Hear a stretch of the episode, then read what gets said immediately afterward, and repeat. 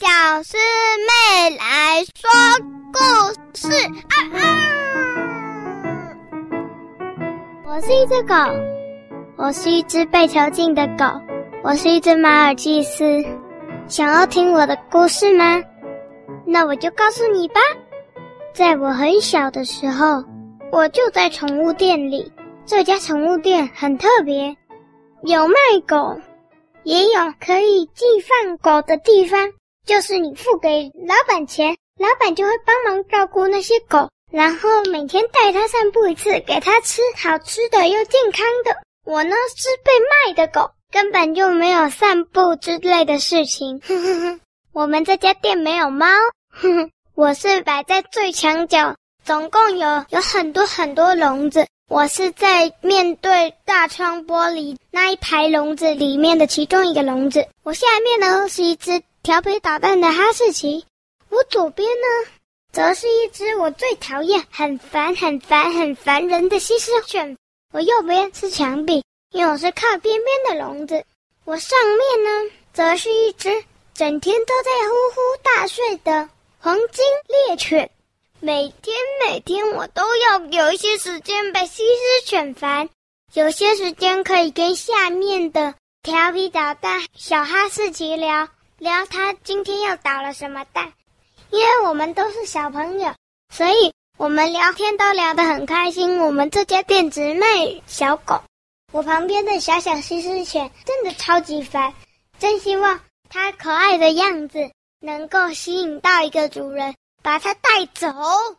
就这样过着每一天，每一天。有的时候会发生一些有趣的事，比如说老板不注意的时候。不小心打开了哈士奇的笼子，调皮捣蛋哈士奇就冲了出去，把整家店弄得乱七八糟，也弄坏了些东西。他总共吓了三只狗，打破了五个杯子，撞翻了五个笼子，咬坏了十张报纸，以及弄翻了椅子，甚至还不小心把一些狗狗的笼子打开来。我的也包括在内，我们一群小狗在店里冲来冲去，那些被寄养的狗狗呢，也冲来冲去，整家店弄得乱七八糟。结果老板要整理好久，也不能骂那些被寄放的狗，因为那是别人的狗。至于我们，也不能骂，因为骂了或许会让我们失去可爱的样子，这样他就赚不到钱。所以他完全不能骂我们，只能眼睁睁看着。厕所的卫生纸被拉出来之类的事情，和整个乱七八糟的景象，他只能整理。而那时候在店里的客人呢，则吓跑了。那个客人呢，原本呢是来寄放狗狗的，寄放完以后正要走，就发生这件事了。呵呵呵呵呵呵，我们那天玩的好开心啊！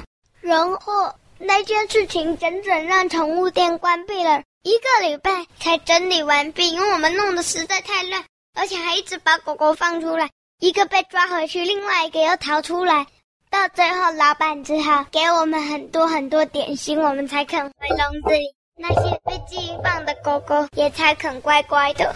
就这样，有一次还发生另外一件有趣的事情，就是野猫闯入事件。野猫闯入，老板正要赶它走的时候呢，不小心踢到一个笼子。正好打中了一旁的柜子，整个柜子倒了下来，笼子全倒一地。然后呢，老板慌慌张张的，就只好先关店，因为不可能让客人看到，只好先关店。当然了，跟我刚刚说的那件事已经隔一段时间了啦。撞翻了整个笼子，又打到了另外一个柜子，整个柜子倒下来，又一堆笼子掉下来。而且几乎所有笼子里面都有小狗，然后呢，这时候又倒下来，我的笼子又撞到我这一排的笼子全倒。